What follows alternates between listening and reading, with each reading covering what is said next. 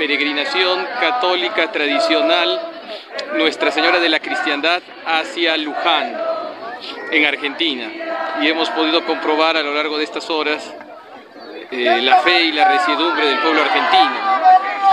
Eh, se realizó la misa tradicional también hace algunas horas y ahora los fieles están entrando a la eh, monumental Basílica de Luján en esta gran manifestación de piedad y fe católica que verdaderamente me ha edificado. Muchas gracias. Bienvenidos a Conoce, Ama y Vive tu Fe. Este es el programa donde compartimos el Evangelio y profundizamos en las bellezas y riquezas de nuestra fe católica. Les habla su amigo y hermano Luis Román y quisiera recordarles que no podemos amar lo que no conocemos y que solo vivimos lo que amamos. Y hoy estamos en vivo con gran compañía, ustedes lo conocen, ya es parte de la familia, el doctor César Félix Sánchez, quien estuvo de corresponsal de Conoce, Ama y Vive tu Fe allá en la peregrinación en Argentina. Y ahí tenemos un, tuvimos unos videos que los que se acaban de entrar ahora lo van a ver luego, más adelante los podemos colocar de nuevo. Pero hubo historia en Argentina, con una gran peregrinación, la, la, la peregrinación de Nuestra Señora de la Cristiandad en Argentina, a, a Luján, que se dice, creo, eh, o Luján, se dice la, el lugar. Y pues vamos a hablar un poco de eso porque hay unos, eh, hay un papel prodigioso de Argentina en la historia y en el futuro. Y también tenemos lo que está sucediendo hoy, toda la crisis que hay, donde no se ve luz, donde no se, tal vez no se siente uno como que, como que hay más, somos, a veces uno se siente solo. Y cuando uno va a estos lugares y uno va a estas peregrinaciones y a estas manifestaciones y, y a veces a lo que le llamamos, no son protestas, pero a lo que le llamamos ir y rezar el rosario públicamente y, y hacer todas estas actividades, es súper extremadamente católico, de verdad que sí, extremadamente católico, espiritual y extraordinario. Yo cuando veo estos videos y estas cosas a mí me, me motivan muchísimo y pues por eso hemos decidido hacer el programa hoy y pues además de eso hablar un poco de todo lo que está pasando y qué podemos esperar. Y nada, doctor César Félix Sánchez, quisiera darle la bienvenida a usted. ¿Cómo se encuentra? ¿Cómo está? Eh, muy bien, Luis, como siempre, un gran gusto poder conversar contigo y con tu audiencia y más aún como eh, enviado especial, podríamos decir, a, a, esta peregrinación. No puedo considerarme como peregrino, puesto que no participé los tres arduos días, sino estuve en el día final y en la peregrinación final, eh, mejor dicho, en el eh, itinerario final que fue desde el centro donde se hizo la misa hasta la Basílica de Luján, que fueron más de dos horas caminando, pero igual pude atestiguar eh, un espectáculo podríamos decir, divino, ¿no? En ese sentido, de piedad hacia Dios, muy edificante, ¿no? Del que podemos hablar largo y tendido en estos minutos, ¿no? Excelente, no, sí, me imagino, de verdad que sí. Eh, yo coloqué ese pedacito corto, pero esas canciones tan católicas, canciones de, que tienen siglos y uno las escucha y la, lo, lo, ¿cómo se dice? Las banderas que lleva la gente, eh, todo lo que es tan católico, de verdad que le da esperanza a uno y uno sabe, uno sabemos, nosotros somos más. Eh, yo no tengo duda de eso, que nosotros somos más. Eh, ahora, antes de comenzar, doctor, yo quisiera que, pues como siempre hacemos, vamos a encomendar el programa a la Santísima Virgen María. Eh, yo hago la primera mitad, usted hace la segunda y hacemos el Ave María en latín, como siempre lo hacemos, y esta oración la hacemos in nomini Patris et Filii Spiritus Santi. Amén. Ave María, gracia plena, Dominus tecum, benedicta tui mulieribus et benedictus frutus ventris tui, Jesus. Santa Maria, Mater Dei, ora pro nobis peccatoribus, nunc et in hora mortis nostre. Amén. Amén. In nomini Patris et Filii Spiritus Santi. Amén. Bendito sea el Señor, bendito sea Dios. Excelente. Y para los que no saben, estamos en vivo. Así que yo sé que yo casi nunca hago programas los sábados a esta hora, aunque últimamente he estado como que sacando el tiempo.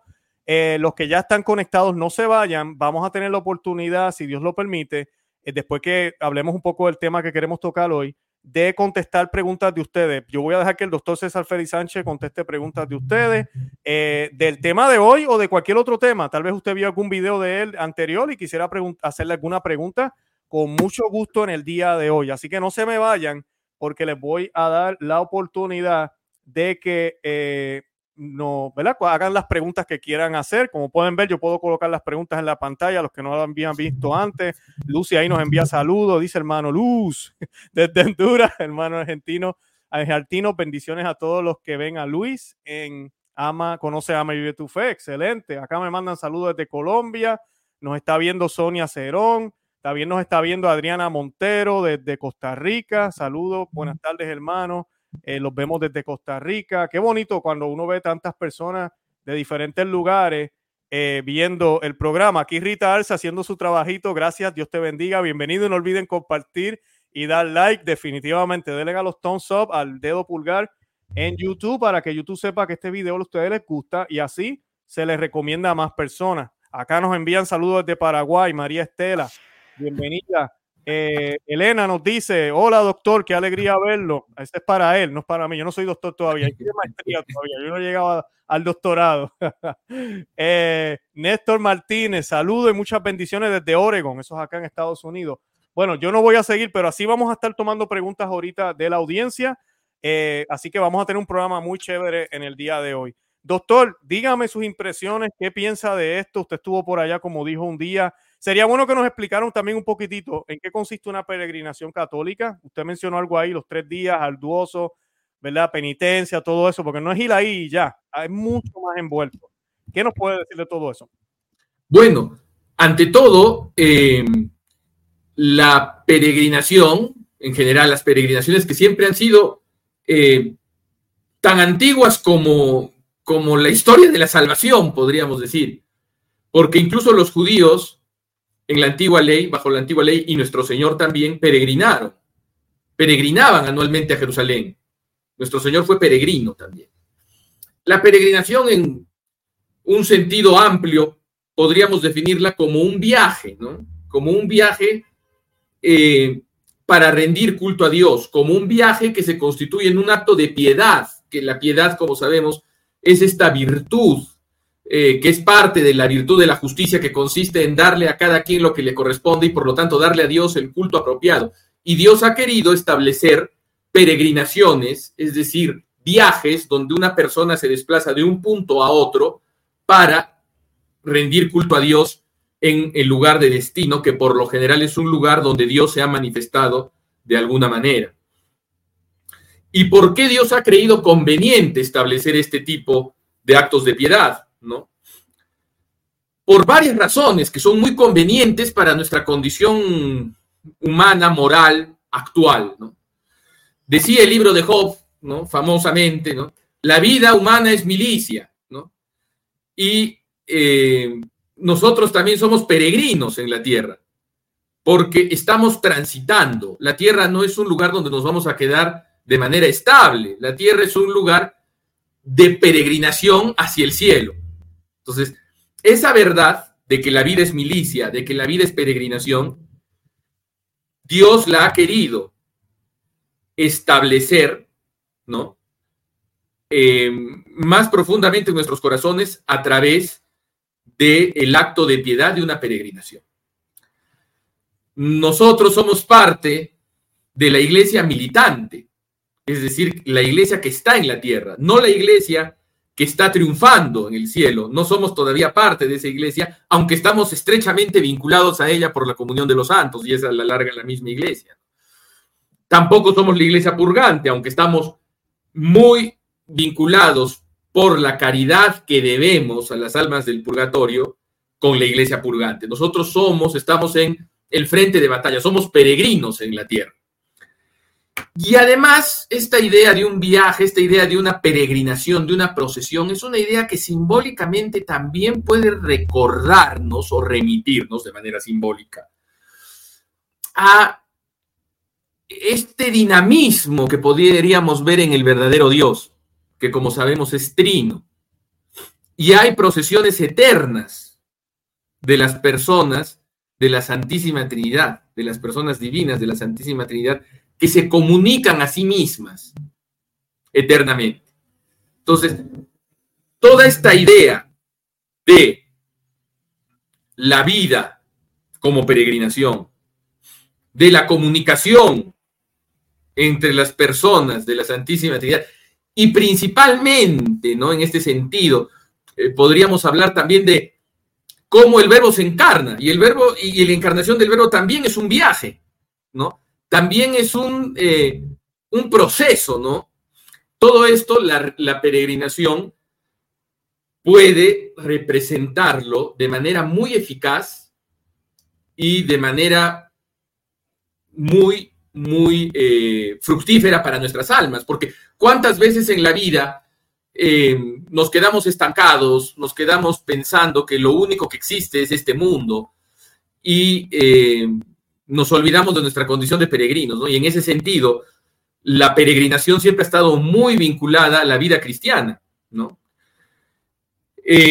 tanto así que las grandes gestas de la cristiandad histórica, estuvieron revestidas de la característica de una peregrinación. Las cruzadas fueron una peregrinación a los santos lugares, por eso es que fueron santas. Una peregrinación armada, una peregrinación que tenía también elementos defensivos, ¿no? Contra un poder eh, militar y político como el poder del Islam, que era hostil a la iglesia. Y también la evangelización de nuestra América también fue una peregrinación. También estuvo eh, revestida de las características de una cruzada, que es una peregrinación, y en ese sentido es que nos toca a nosotros muy profundamente como hispanoamericanos restaurar un poco este sentido de la peregrinación que estaba hasta cierto punto olvidado, ¿no? Claro, claro. ¿Sabe qué, doctor? A mí siempre las peregrinaciones y la, cuando se hacen, eh, uno comienza a caminar, siempre está esa parte eh, se hacen ayunos, se hacen muchísimas cosas, pero uno va caminando a estos lugares. Eh, me acuerdo cuando pequeño en Puerto Rico, y no sé si todavía lo hacen, pero yo recuerdo que los jueves mis papás eh, rezaban el rosario en comunidad y de una casa se iba hasta la otra y a veces era lejos.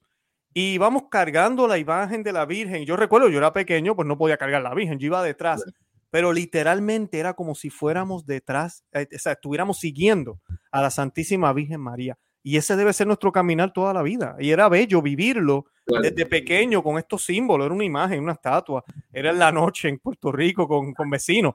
Pero eso es puro catolicismo, la fe. Viva ahí. Y eso se le queda a uno en el, corazón. Y siempre tengo eso en mente. Digo, wow, como los judíos con el arca adelante. La nueva arca ahora es María. O sea, uno lo, lo veía ya desde pequeño. Es bello. Es bello, de verdad que Claro, es bello. Y también es bello, pero también es doloroso en algunos puntos Mm. porque uno se fatiga, uno se cansa. Y eso yo creo que es un gran mensaje, ¿no? Porque a veces en medio de nuestras fatigas, en medio de nuestros cansancios y nuestras angustias, eh, nos olvidamos que estamos peregrinando, ¿no? Mm. Y, y, tenemos solo dos opciones en esta vida. O sufrimos con Cristo o sufrimos sin Cristo. No hay otra opción.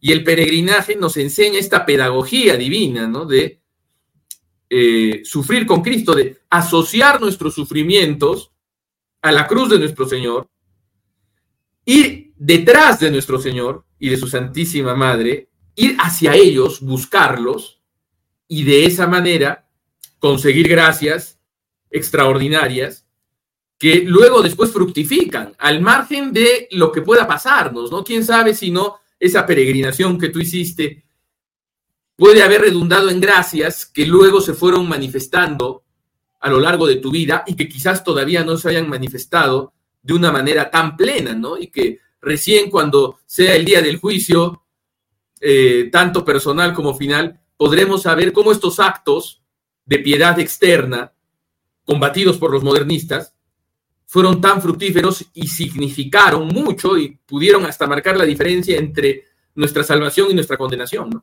Claro, claro. Ahora, doctor, le quería eh, que aprovechar y hablar un poquitito de Argentina, porque eh, esta peregrinación era la catorceava, si no me equivoco, catorceava peregrinación a Luján.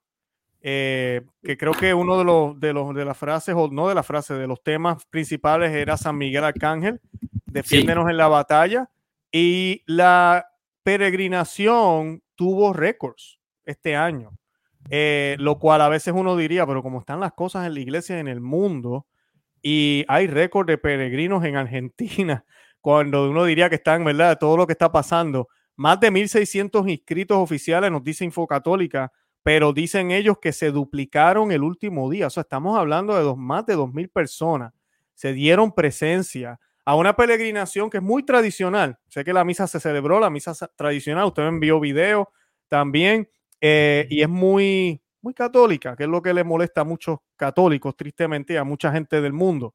Muy católica, muy mariana, muy, muy bien, todo muy bien hecho. ¿Qué nos dice de eso, eh, doctor? Porque es como un contraste en lo que está pasando en el mundo. Pareciera, como les decía yo al principio, somos unos pocos pero la pregunta sería, ¿realmente somos unos pocos? Claro. Mira, em, a mí me ha, me ha edificado mucho y me ha edificado mucho por diversas razones y, por, y en diversos momentos, ¿no?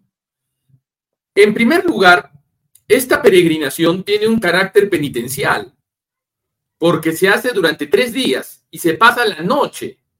Los peregrinos, estos miles de peregrinos pasan la noche en el campo. Y bueno, yo vengo de un lugar tropical, mejor dicho, no tropical como podría ser, eh, eh, no sé, eh, la República Centroafricana, no, no, no así, ¿no? O, la selva de Brasil, sino en, cercano al Ecuador, cercano a los trópicos. Y en la región donde vivo hay un microclima que hace que nunca la temperatura baje de 10 grados ni suba de 25. Entonces vivo en un lugar con una temperatura totalmente templada.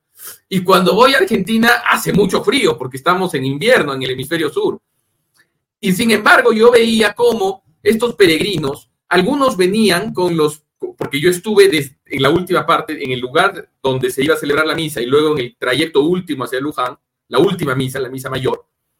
Y yo veía que muchos peregrinos eran jóvenes y algunos venían con los pies heridos, ¿no? Algunos venían eh, eh, muy cansados, pero muy alegres, porque eh, en una ocasión yo, yo estuve justo cuando llegaban el primer grupo, el primer grupo, y llegaban pues con un entusiasmo increíble. Y también me sorprende, y eso me pareció una resiedumbre muy grande del pueblo argentino, ¿no?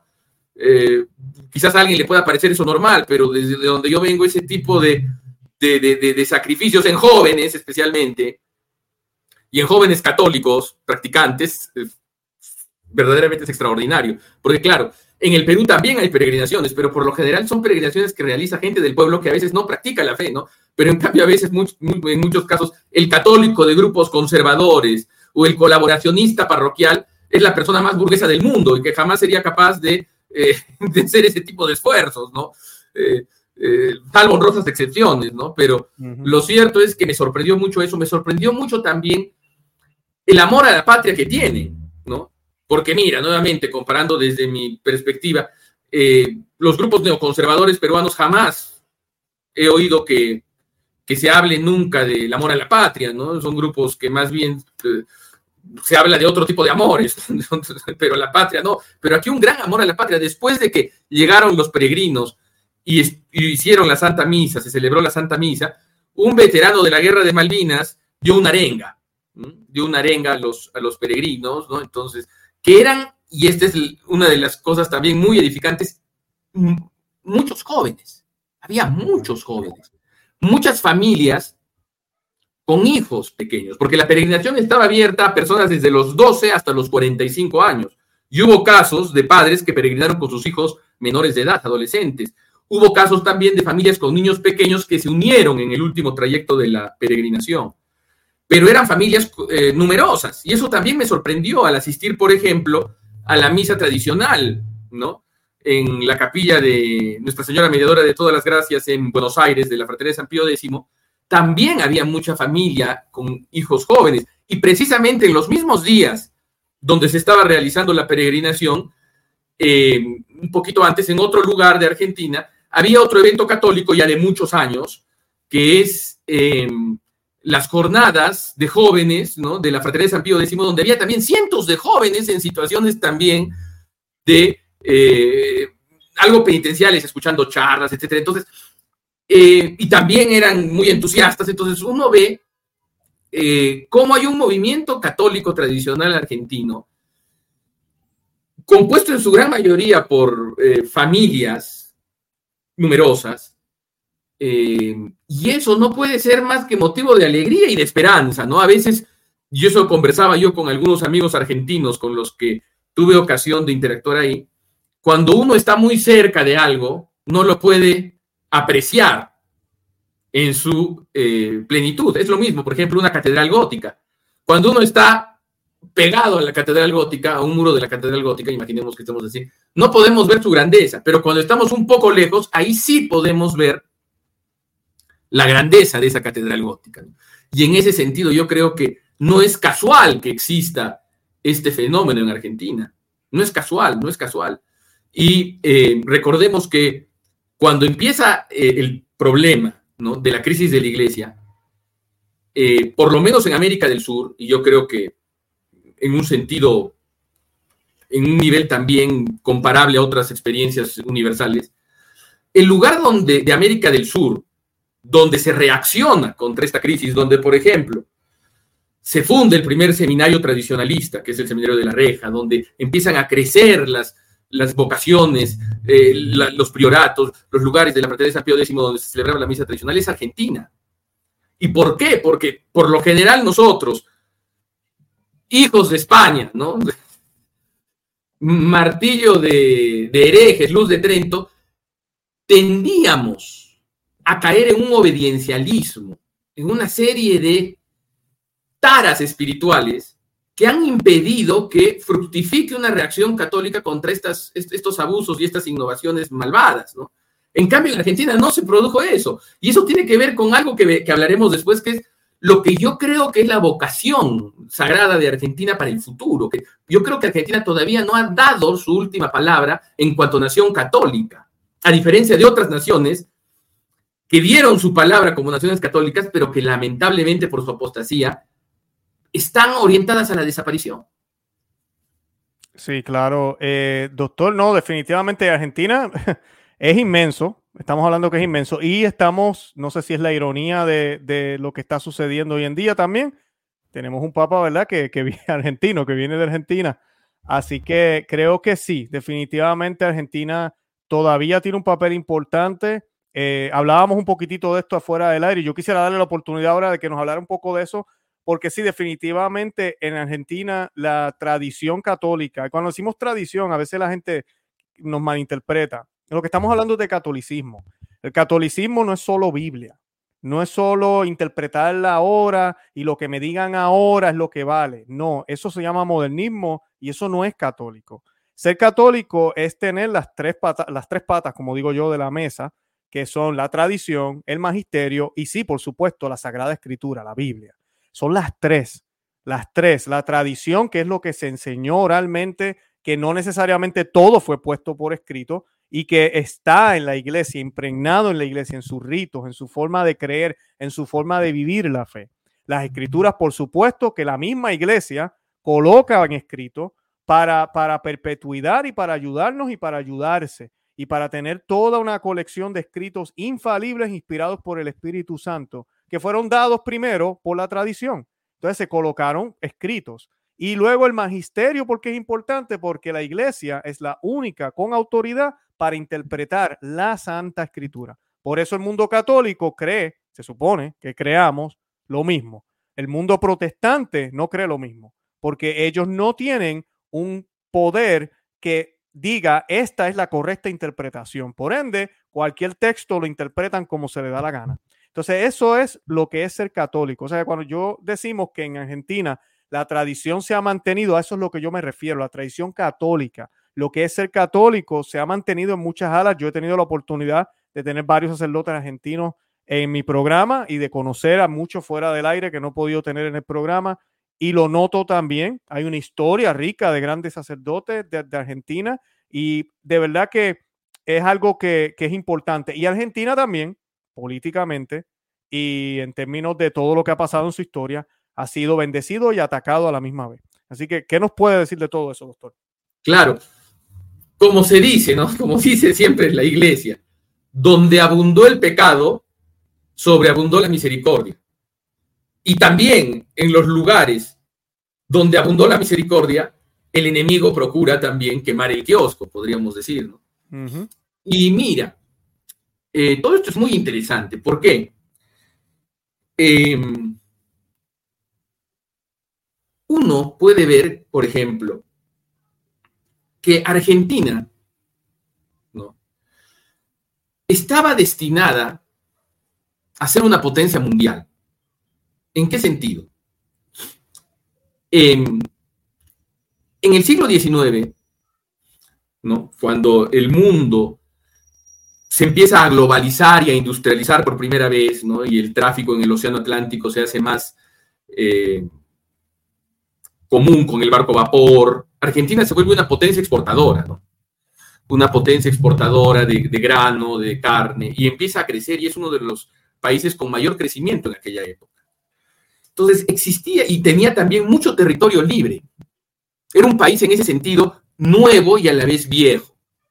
A diferencia de los países de evangelización más antigua de América del Sur, como el Perú, como los países del ámbito andino, eh, Argentina quizás no tenía esa huella barroca, hispánica, tradicional tan marcada, aunque la tenía también en el norte, porque hay un norte argentino, que es un norte argentino que podríamos decir que era peruano, en el, en el sentido del virreinato del Perú, ¿no?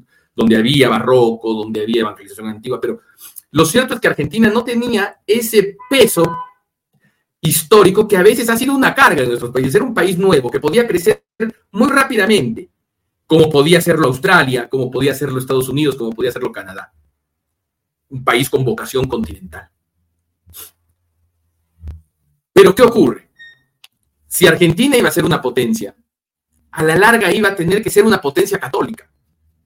No solo por el hecho de que era un país de tradición católica desde el periodo virreinal, sino también porque recibía mucho migrante católico. No exclusivamente católico, llegaron migrantes de, muchos otros lugares, pero llegaron migrantes de Italia, llegaron migrantes de España. Entonces, era un país que estaba de alguna manera destinado a convertirse en una potencia mundial católica en el tiempo precisamente en donde las potencias católicas antiguas, significativamente el imperio austrohúngaro y luego Portugal, país intercontinental, estaban entrando ya al ocaso, ¿no? porque el imperio austrohúngaro, como sabemos, fue destruido después de la Primera Guerra Mundial. Podríamos decir, y eso sería interesante para hablarlo en otro programa, porque eso es muy interesante, que precisamente el objetivo de la Primera Guerra Mundial hubo uno de los principales, por lo menos, fue la destrucción del imperio austrohúngaro, imperio católico, presidido por el último monarca santo, el beato Carlos de Habsburgo, ¿no?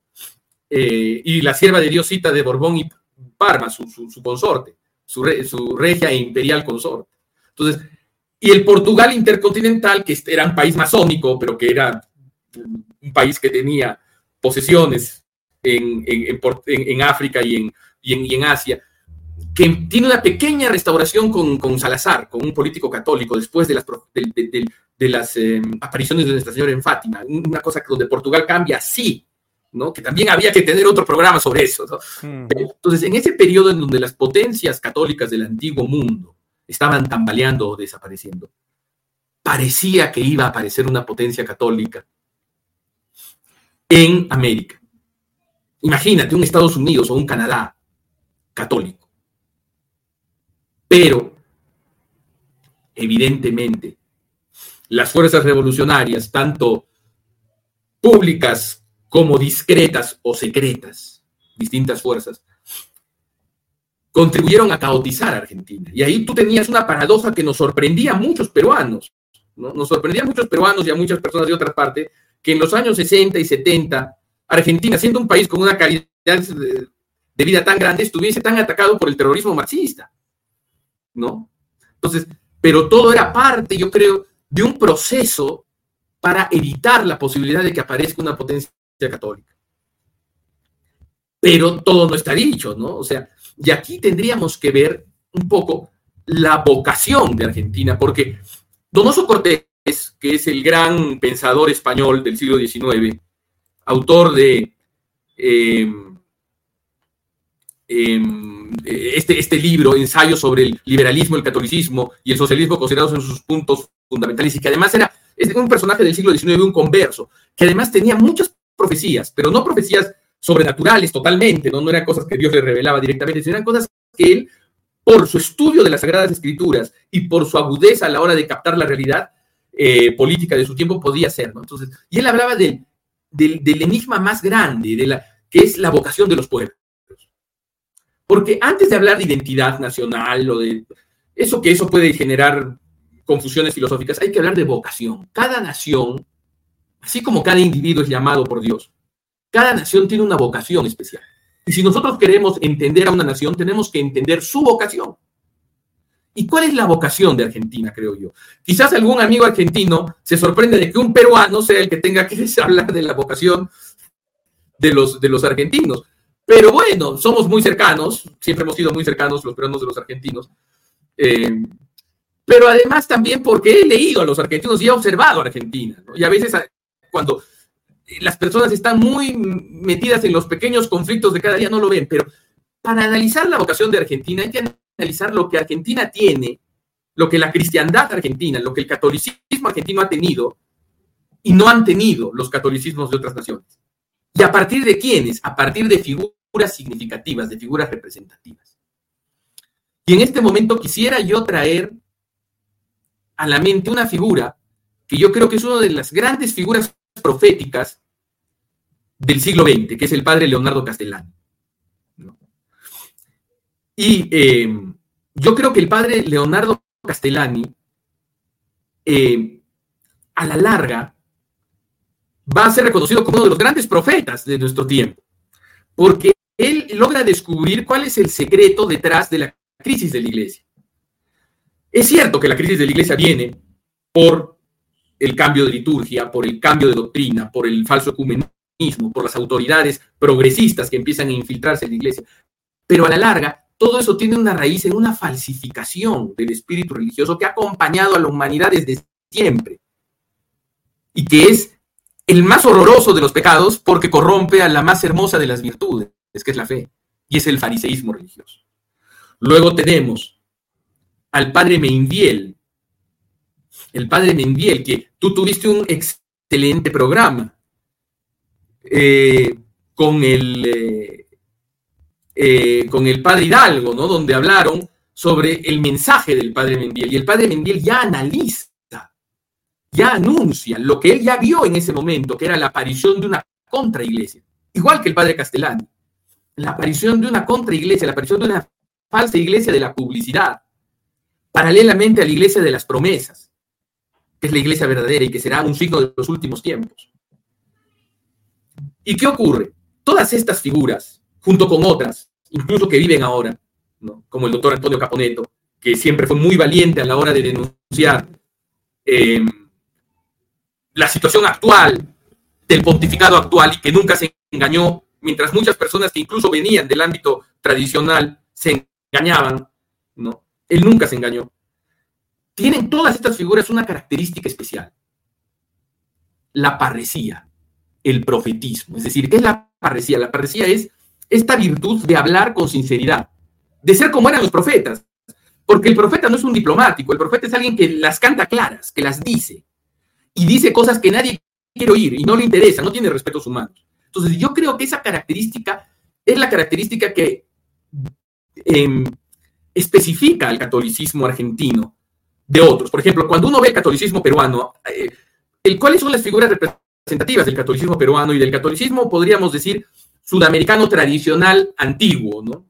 Pre-revolucionario, podríamos decir, la compasión, la caridad. De ahí que tengamos grandes apóstoles de la caridad, como Santa Rosa de Lima, que era enfermera también, y San Martín de Porras, que era enfermero también, ¿no? Entonces, era un catolicismo que resaltaba la virtud, esta virtud de eh, atender a los enfermos, de compadecerse de las desgracias del prójimo.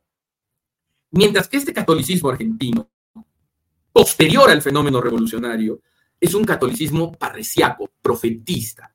Y eso se junta con esta segunda característica que quisiera señalar en el catolicismo argentino. La primera es la parresía, ¿no? La segunda es el espíritu apocalíptico.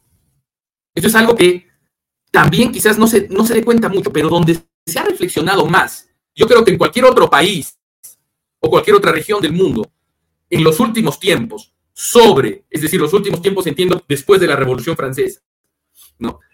sobre los últimos tiempos y sobre toda la escatología, escatología, es decir, el estudio de los últimos tiempos, de las prefiguraciones de los últimos tiempos, ha sido el cono sur de América del Sur, ha sido el extremo sur.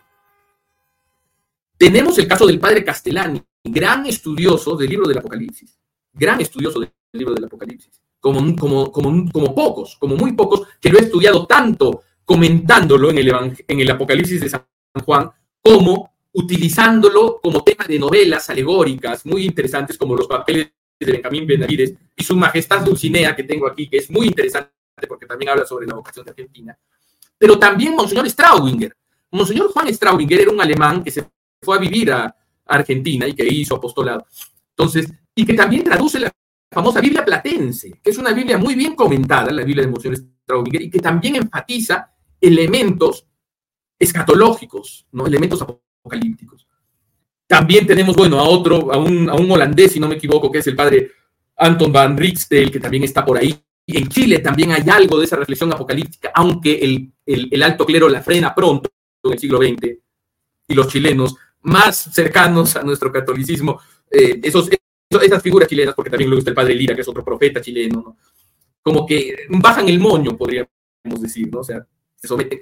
Pero también hay un chileno antiguo con el que Castellani dialoga, que es el padre Lacunza, ¿no? Que es un, jesuita expulso del siglo, expulsado, ¿no? Del siglo XVIII, XIX, muy, figura también muy interesante a la que habría que dedicarle un programa, porque son los que nos guían en este tiempo, ¿no? En este tiempo tan confuso. Entonces, vemos estas dos características del catolicismo argentino, que son la parresía, el profetismo sin respetos humanos, y dos, la preocupación escatológica, la tensión escatológica, que también la vi, por ejemplo, el padre Sáenz, el padre Alfredo Sáenz, que también ha estudiado a los distintos autores de, todos los lugares del mundo, Newman, Castellani, Benson, sobre el fin de los tiempos, en un libro muy bonito, que se llama Cinco autores modernos sobre el fin de los tiempos, algo así. Entonces, vemos esas dos características que no las tienen otros catolicismos y a partir de esas características del catolicismo argentino, podemos establecer la vocación de, de, la nación argentina. porque Dios la suscitó?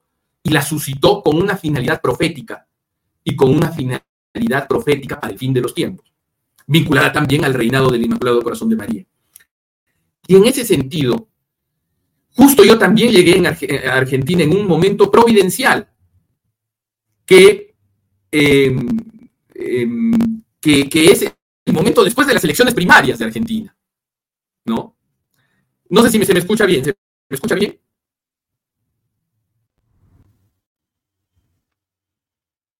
¿Se me escucha bien? Creo que no lo estoy escuchando usted. Ok, ahora. Yo creo que ahora se escucha un poco mejor usted. Deme un brequecito. A ver.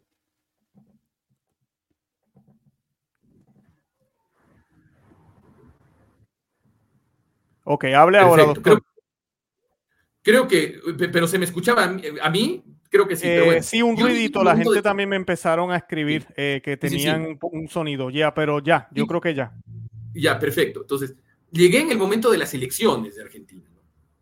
Y en las elecciones de Argentina ha aparecido un fenómeno, que es el fenómeno Milley, eh, un personaje muy discutido, pero era interesante ver que incluso hasta en un café chicas de 17 o 18 años que estaban tomándose un café, estaban hablando de política, ¿no? Entonces, y, y, era un momento de cierta agitación. Pero ¿qué ocurre? En estos momentos de agitación y de confusión, en estos momentos de ruptura, es donde la providencia actúa, es donde la historia se acelera. Entonces, si Argentina llega a una crisis o a una ruptura política, van a ser los momentos, e, esos son los momentos donde la providencia aprovecha para actuar donde la providencia aprovecha para acelerar los tiempos. Y aquí quisiera recordar las profecías de Don Orione sobre Argentina. Don Orione, que como sabemos es un apóstol de la caridad de la primera mitad de los primeros años del siglo XX, eh, contemporáneo al Padre Pío, fundador de Cotolengos, de albergues para niños discapacitados, eh, pasó un tiempo en Argentina, en los años 30, me parece, del siglo XX. Y ahí él hizo una serie de observaciones proféticas sobre Argentina. Eh, una de ellas era, bueno, una persecución, ¿no?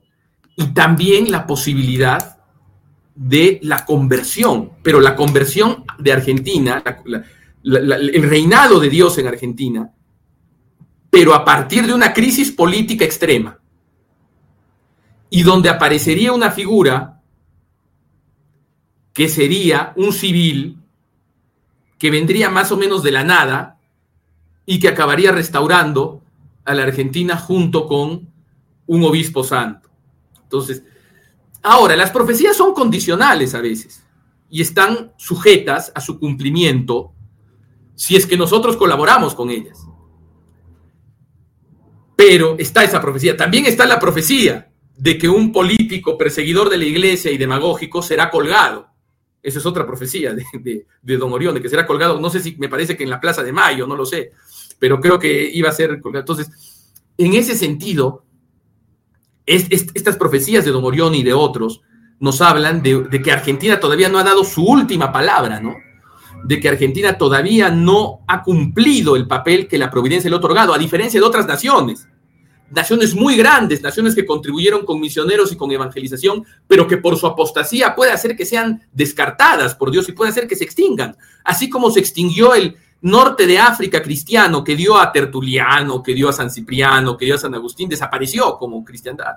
Y así algunos otros lugares podrían desaparecer, pero yo, yo creo que Argentina no. Yo creo que Argentina tiene todavía mucho que decir, ¿no? Definitivamente. Me encanta lo que está diciendo, doctor, porque yo, y el Catecismo de la Iglesia Católica incluso habla de esto, eh, de que las naciones eh, van a ser juzgadas, las naciones obviamente eh, no tienen alma, no pueden ser juzgadas en el más allá.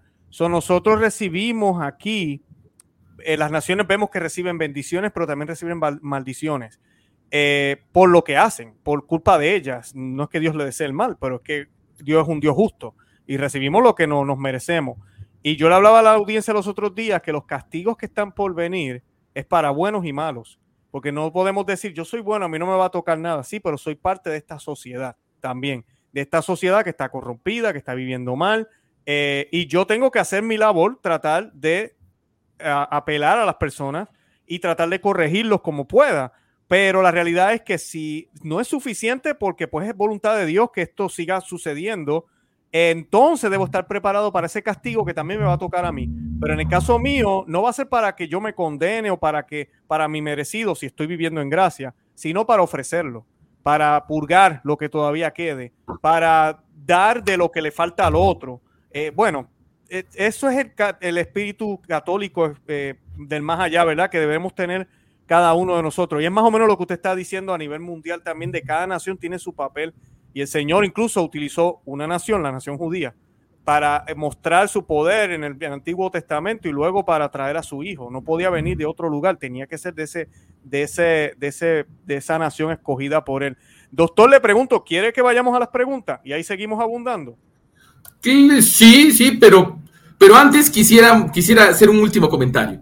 No sé si ustedes se acuerdan que cuando el Papa Francisco fue elegido, dijo que él era el Papa del fin del mundo, ¿no es cierto? ¿no? Algo así, Él se refería al fin del mundo en el sentido geográfico, porque Argentina está en el extremo austral de Sudamérica, ¿no es cierto? Pero yo creo que dijo más de lo que dijo, porque yo creo que el Papa Francisco tiene la costumbre de profetizar sin saberlo a veces. A veces sin saberlo lanza unas profecías al estilo de otras figuras históricas como Caifás o la burra de Balaam, que también profetizaron sin saberlo. Y en ese sentido, hemos tenido hace poco un programa sobre eh, Monseñor Fernández, el nuevo prefecto de la ex Congregación para la Doctrina de la Fe, actual dicasterio para la Doctrina de la Fe. Y cuando uno ve estas figuras, uno descubre también la vocación de Argentina, en el sentido de que son como el negativo de la vocación de Argentina, porque ellos tienen una verborrea increíble y a veces hasta sacrílega, o sea, dicen lo que, lo que, lo que les canta, eh, lo que les canta el alma hablan, hablan. Está un inglés, eso lo hemos hablado alguna vez, un inglés escribió The Little Book of Pope Francis Insults, ah, el pequeño libro de los insultos del Papa Francisco, y descubrió que era el Papa que había insultado a más personas en la historia de la iglesia, ¿no? Entonces, eh, pero ¿qué ocurre? Es porque el Papa habla lo que quiere y a veces lo que no quiere, a veces otro habla en el Papa, ¿no? A veces la providencia lo usa, a veces otras fuerzas lo usan para hablar otras cosas, pero lo cierto es que él también tiene eso, igual que que, Fernández, ¿no? A veces Fernández eh, imposta una falsa erudición, ¿no? Y se pone a citar y a hacer cosas así, que en verdad es como un antitipo de la erudición de profetas como el padre Castellani y como el padre Membiel, que eran verdaderos eruditos y estudiosos, porque a Argentina le decían antiguamente la docta latinoamericana, y era cierto, o sea, el, un, incluso superiores a los españoles en, ese, en formación clásica. Mm. Eran superiores a los españoles en formación clásica en el siglo XX. Tenían estudiosos, grandes estudiosos del griego, grandes estudiosos del latín, tenían traductores, tenían una industria editorial muy, muy fuerte. Entonces, y incluso también, incluso también, podemos ver a una figura que es una figura polémica también, ¿no? Que es el doctor Carlos Di Sandro, ¿no? Que puede tener muchos errores, muchos aciertos, que fue una figura del siglo, del siglo XX también Argentina, pero que era un gran erudito clásico, ¿no? Era un católico que era un gran erudito clásico del griego. Entonces, eh, eso no es gratuito. Y estas figuras que ahora Dios ha suscitado también de Argentina para, por alguna razón providencial, comparten como en parodia esas características de la vocación eh, eh, sagrada del, pueblo argentino, de la nación argentina católica. Interesante. Doctor, hablando de esa línea, aquí Gonzalo, uno de los, de los que está viendo el programa, hace una pregunta bastante buena. El padre Menviel también dice que Argentina tendrá un papel importante en la destrucción del comunismo, nos dice Gonzalo. ¿Eso es cierto? ¿Qué usted piensa de eso? Yo creo que sí, yo creo que sí. El padre Menviel hablaba de una batalla contra el comunismo, ¿no? Una batalla espiritual, básicamente, que se iba a librar en Argentina, ¿no? Y que no se iba a librar, o sea, no era una batalla made in Taiwán, podríamos decir, no era una batalla donde que, se iba a librar con un anticomunismo liberaloide, lamentablemente limitado, como fue el que lamentablemente Estados Unidos promovió durante la guerra de Vietnam, ¿no? Que a la larga dejó abandonados a sus aliados, incluso provocó un golpe contra el presidente católico Diem, el presidente católico que es un alma santa, que también tendríamos que tener un programa sobre el presidente Diem, Oblato, presidente de Sur Vietnam, del Vietnam del Sur católico, Oblato de San Benito, ¿no? Oblato terciario de la orden benedictina. Eh, no es ese anticomunismo, es el anticomunismo católico, ¿no? El anticomunismo eh, profundo, ¿no? Entonces, y, y, ese que se dio en Argentina, ¿no? Entonces, pero sí, ¿no? El comunismo no ha muerto, ¿no? El comunismo no ha sido destruido, y eso puede decirse que también implica que la profecía del padre Membiel todavía no se ha cumplido. Correcto, pero definitivamente sí, Argentina tiene un papel importante que hacer. Yo invito a la audiencia, eh, sé que no lo dije, los que están en el chat, pueden escribir sus preguntas, pero escriban con signo de interrogación porque son muchos los mensajes y me enredo. Y pues yo voy a mirar y rapidito le hago las preguntas al doctor César Félix Sánchez. Eh, les invito a que le den me gusta al programa, por favor, que lo compartan y le dejen saber a otros que existimos. Y pues eh, así pues nos apoyan de esa manera, la mejor manera. Suscribirse al canal es gratis, no cobramos por suscribirse, así que por favor suscríbanse al canal. Y bueno, esperando aquí las preguntitas rapidito, vamos a ver eh, qué nos pueden decir sobre todo lo que está pasando. Doctor, y ahorita la política en Argentina, ahorita mismo tampoco se ve muy bien. No sé, ¿verdad? Correcto. ¿Perdón? No sé si me escucha, que también la, la, la política en Argentina ahorita mismo tampoco las cosas creo que están muy bien, aunque hay unas luces por ahí, ¿no? Bueno, es que infirmior set potens, como dice San Pablo, cuando estoy peor, estoy mejor. Cuando estoy mejor, estoy peor. Entonces, no habría nada más horrible que una falsa paz. Eso es lo más horrible que puede haber, porque la gente se adormece, la gente cree que todo está bien.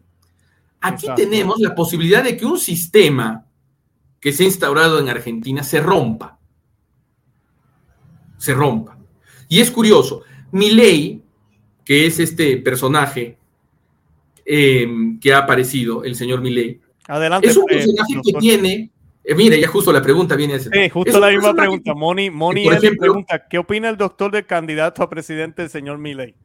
Que tiene, por ejemplo, una posición correcta o más o menos correcta, o por lo menos más correcta que las de los otros candidatos sobre el aborto. Milley es contrario al aborto.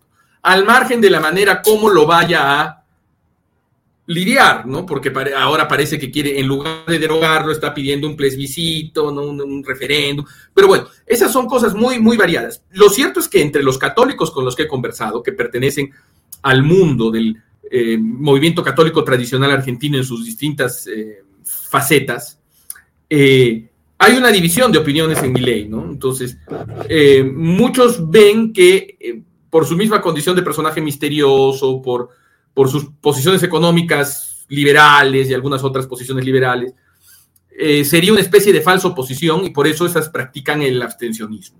Otros, en cambio, sostienen que eh, el candidato Milley más bien sería como una especie de misil, misil contra el sistema, ¿no? No sería perfecto, votar con él siempre sería una cooperación remota con el mal, pero podría esta cooperación remota con el mal justificarse respecto a la peor condición de los demás candidatos y a la larga ser beneficiosa. Esa es la opinión que he encontrado.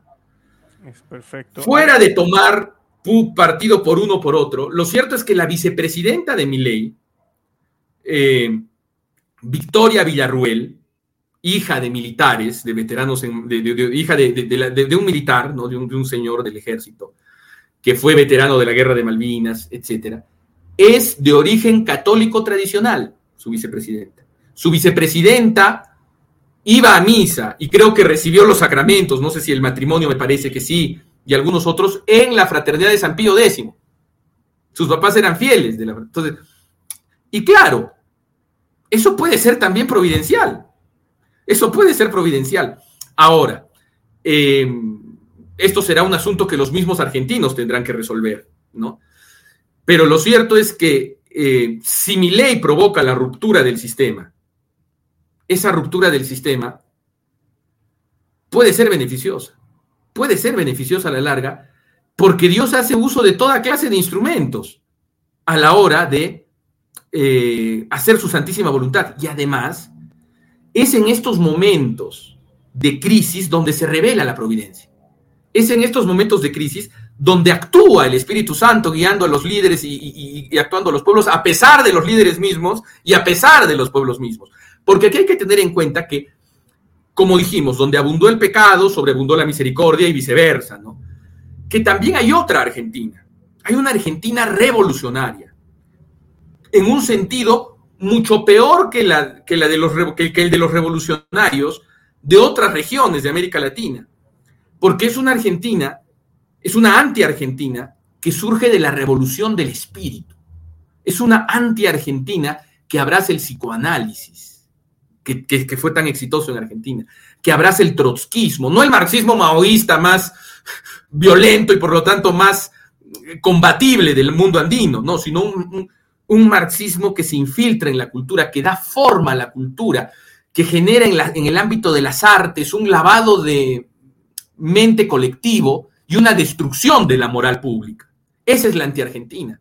Y esa anti-argentina es más fuerte que cualquier impulso revolucionario antipatria que puede existir en cualquiera de esos, de nuestros países. Es un enfrentamiento, es así como Francia en el siglo XIX y XX, ¿no? Con dos Francias, con dos tradiciones enfrentadas, la Francia de la tradición católica y la Francia de la tradición revolucionaria. A diferencia de nuestro país, el Perú, donde, que eso también es, una cosa que Dios ha permitido porque también nos ayuda, ¿no? En nuestras condiciones, es decir, que todo sea medio agua tibia, que todo esté tranquilito, ¿no? O sea, no, ahí es el enfrentamiento entre dos formas de concebir el mundo muy grande, muy grande, ¿no? Claro. Eh, eh, doctor, le pregunto, eh, le hago esta pregunta, no sé si, si, tenemos bastante información, pero Defensa de la Verdad me pregunta cuál es el papel de Venezuela. Esa, después de, bueno, ya llevamos que como 15 años después de Chávez, yo no sé, todo este revolú que ha pasado en Venezuela. ¿Cuál sería el papel de Venezuela mirando su historia más o menos y lo que ha sucedido allá? Yo la verdad quiero mucho a los hermanos venezolanos y puedo estar equivocado como en todo, yo puedo estar equivocado en casi todo, eso le advierto, yo no soy un gurú, nada, estoy, puede ser que, esté equivocado en todo. Pero yo a Venezuela le veo de alguna manera, esto es triste decirlo, ojalá que no se cumpla, un destino semejante al de Haití. Mm. ¿En qué sentido? Haití fue el primer país en independizarse en nuestra, en nuestra región. Y fue un país donde entró mucho la idea de lucha de clases. Entró mucho la idea de lucha de clases, de lucha de etnias. Y luego ah, el presidente Boye apoyó a Bolívar para el presidente haitiano, ¿no? Eh, eh, Petión, me parece. Alguno de los presidentillos haitianos apoyó mucho a Bolívar para cuando Bolívar tiene que huir porque los realistas reconquistan Venezuela y vuelve. A mí, en lo personal y el estudio de la figura de Bolívar me ha llevado a la conclusión de que fue una figura nefasta, de que fue una figura nefasta. Y la corriente libertadora del norte también fue nefasta. Entonces, y yo creo que eh, eh, Venezuela se descristianiza mucho, ¿no? Hay un dictador secularista en el siglo XIX en, Venezuela, que es Guzmán Blanco, varios otros más. Entonces, como que se va debilitando, debilitando, debilitando Venezuela. Que fue un país que en el siglo XX llega a ser muy próspero. y, Venezuela tiene otra oportunidad, tiene una última oportunidad. Porque cuando aparece la TFP, no sé si te acuerdas, la TFP va a Venezuela y empieza a hacer evangelización ahí, pero el gobierno democrático de, de Venezuela expulsa a la TFP. Expulsa a la TFP con calumnias tan disparatadas como que promovía la castidad entre los jóvenes. Como si promover la castidad entre los jóvenes fuera algo que pudiese ser digno de reprensión. Entonces, y en ese sentido, Venezuela, que fue un país muy próspero, de gente muy buena, empieza poco a poco a espiritualmente revolucionarse. El mismo clero acepta las reformas de una manera entusiasta.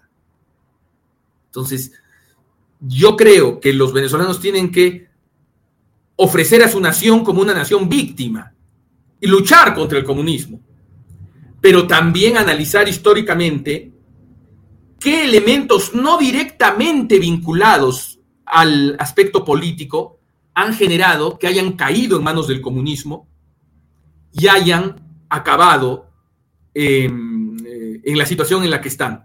Y yo creo que uno de los elementos fue la aceptación de la sensualidad la, destrucción de las costumbres intermedias, cosa que es muy común en, algunos lugares del Caribe, ¿no? Es decir, la pérdida de esa reverencia hacia los demás, el exceso de confianza, la sensualidad, el espíritu de fiesta perpetua, la falta de gravedad. Eso genera un ambiente psicológico que hace muy difícil la lucha contra aquellos que prometen bienes materiales de manera indefinida, como son los socialistas y los comunistas. ¿no?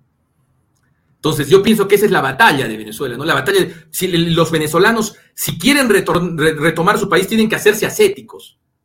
Tienen que hacerse ascéticos, tienen que aparecer grandes santos penitentes y ascéticos, que expíen por los pecados de su nación, ¿no?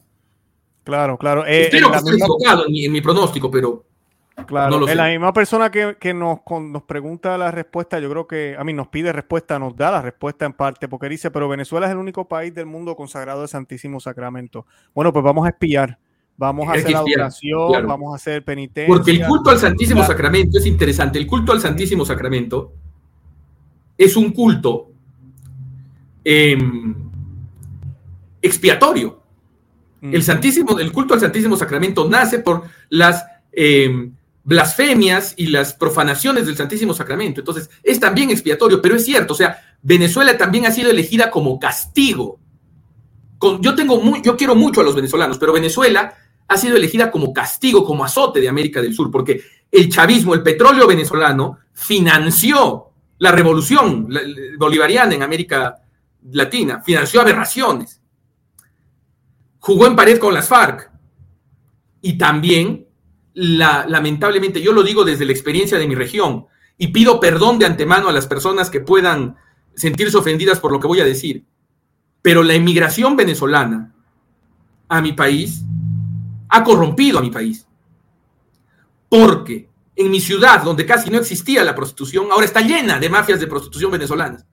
Es triste decirlo. Y están cambiando las costumbres de la gente, ese estilo de vida sensual, porque uno ve mendigos que podrían estar en edad de trabajar, personas que se prostituyen, personas muy pobres,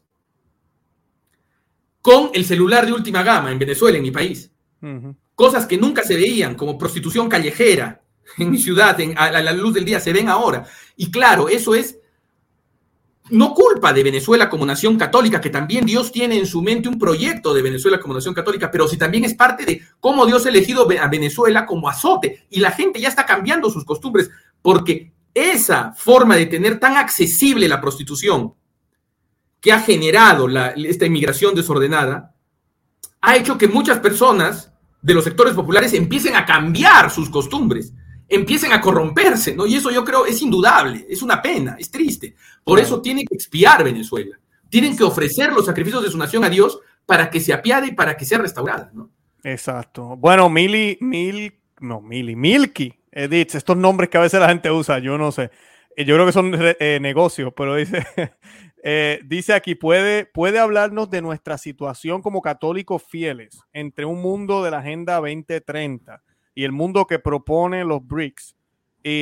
lo vivirán, lo vivirán nuestros hijos, básicamente, o lo vivirán nuestros hijos, una afirmación o una pregunta. esta es la última pregunta que hago porque se nos va el tiempo, pero doctor, ¿nos puede responder?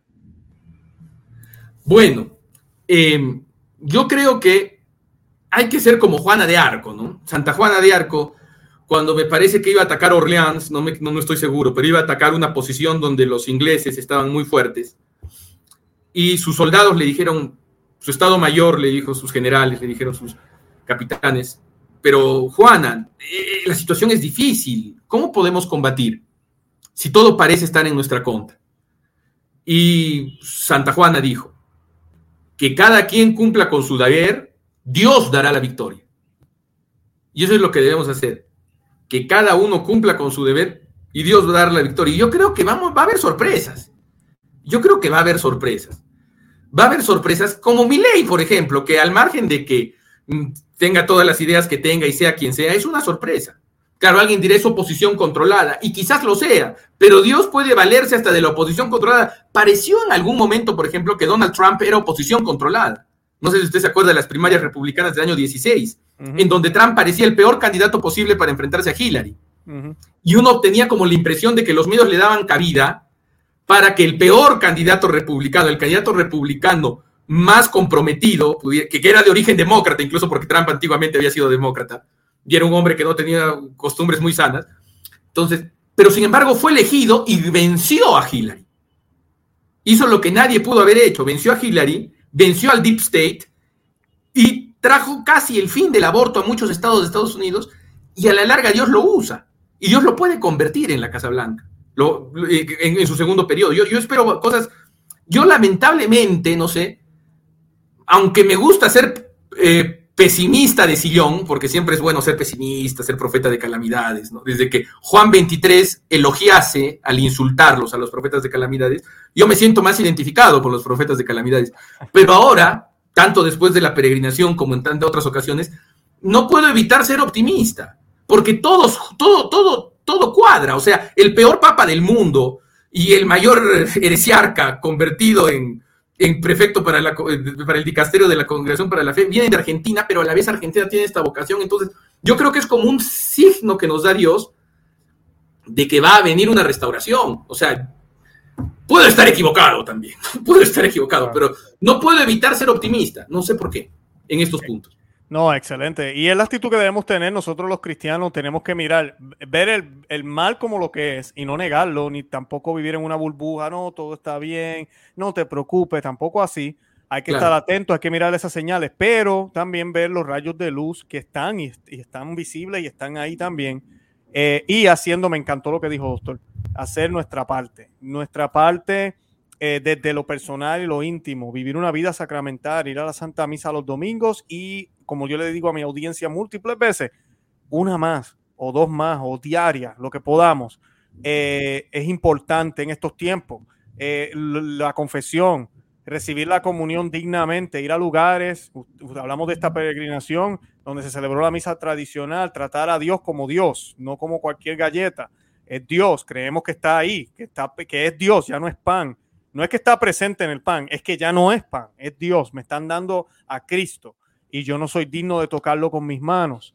Eh, volver al catolicismo, ser católicos verdaderos, a los sacerdotes que nos ven, lo mismo, hagan su parte, a los obispos, hagan su parte, nosotros los laicos, hagamos nuestra parte para que el mundo esté más cerca de Cristo y la iglesia pueda ser y siga siendo sal y luz del mundo, no políticamente correcto ni con las estupideces que hay allá afuera. Eh, doctor, le doy unos minutos, unas palabritas más que quiera eh, compartir. No sé si está bueno, y con eso pues lo, nos despedimos. Simplemente agradecerte mucho a ti, Luis. Eh, ha sido un honor estar ahí representando en algo al canal y a todos sus amables televidentes en esta, en esta peregrinación en Argentina. Para mí, Argentina, claro, alguien dirá, pero es peruano el profesor y los peruanos siempre tienen su, su parcialidad por los argentinos porque históricamente hemos sido aliados. Pero no, o sea, para mí Argentina, yo creo que para todo católico tradicional, y los argentinos no se dan cuenta de eso a veces, ir a Argentina es como un niño que va a una tienda de dulces o a una juguetería. ¿Por qué? Porque encuentras libros católicos tradicionales que no están en ningún otro lugar traducidos o vendidos. Encuentras misas tradicionales, ¿no? Por lo menos en Buenos Aires, ¿no? Y encuentras este catolicismo recio, este catolicismo militante, este catolicismo verdaderamente promisorio, aunque minoritario, evidentemente, que no puede no ser signo de algo que está por venir. ¿no? Y bueno, pido oraciones a todos y de verdad estemos atentos a los signos de los tiempos, ¿no? Verdaderamente. Así mismo, excelente, doctor. Bueno, yo les recuerdo a la audiencia que por favor se suscriban al canal, compartan el video, denle me gusta al programa de hoy para que más personas YouTube y Facebook les recomienden el programa. Les agradezco que hayan estado conmigo hoy, sábado, en vivo y con el doctor César Fedi Sánchez. Doctor, le agradezco también que hayas estado la invitación para compartirnos esto y para estar aquí con nosotros y el video que nos grabó desde allá. Le invito a la audiencia que llegó después a que vaya y vea repetido. El doctor nos comparte unos eh, videos de la peregrinación que él estuvo presente y pues para que no se los pierdan. Y nada, yo con eso me despido. De verdad que los amamos en el amor de Cristo y Santa María, ora pro nobis, Santa María, ruega por nosotros. Que Dios me los bendiga. Bye bye.